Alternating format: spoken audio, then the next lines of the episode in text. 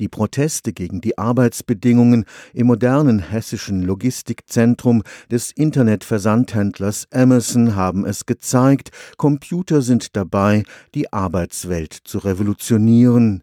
Wie das Beispiel demonstriert, kann das auch zu schlechteren Arbeitsbedingungen führen.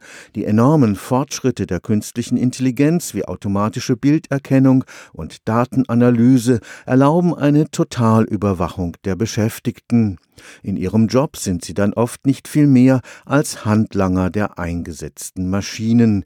Experten fordern deshalb eine politische Diskussion über die Regeln des Einsatzes künstlicher Intelligenz. Beim Stichwort künstliche Intelligenz denkt man zuerst an Roboter, aber auch ohne denkende und sprechende Roboter, computergestützte Expertensysteme, etwa zur automatischen Übersetzung, sind längst Gegenwart und das hat Folgen. Was noch vor wenigen Jahrzehnten als unmöglich erschien, dass man hochwertige Arbeit technisiert, das ist möglich geworden. Also denken Sie nur an Übersetzungsarbeiten, denken Sie an die Arbeit des Rechtsanwaltsgehilfen, der Computer, der eben Ordner durchforstet nach bestimmten Informationen, Reflexionsarbeit, Entscheidungsarbeit. Das sind Arbeiten, die werden zunehmend mehr automatisiert und die werden auch zunehmend mehr Menschen freisetzen. Dr. Bettina Johanna Krings erforscht die gesellschaftlichen Wirkungen der künstlichen Intelligenz am Karlsruher Institut für Technikfolgenabschätzung.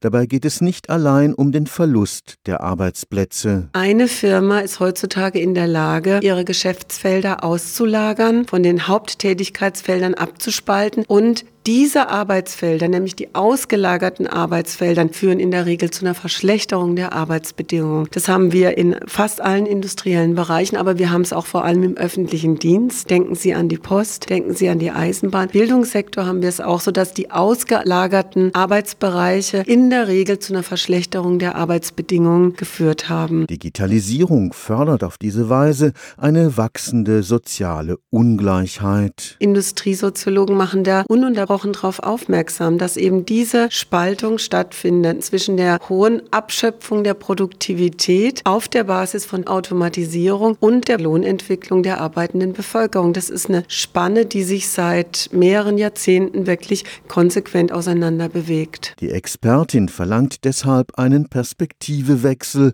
Die immer rasanter ablaufenden technologischen Revolutionen dürften die Gesellschaften nicht vor sich hertreiben. Also umgekehrt umgekehrt, dass wir uns überlegen, wie wollen wir leben, was ist gutes Leben, in welche Probleme wollen wir nicht mehr reinlaufen und danach kann man überlegen, welche Technologien können uns da helfen, unterstützen und auch wichtige langfristige Rahmenbedingungen ermöglichen. Stefan Fuchs, Karlsruher Institut für Technologie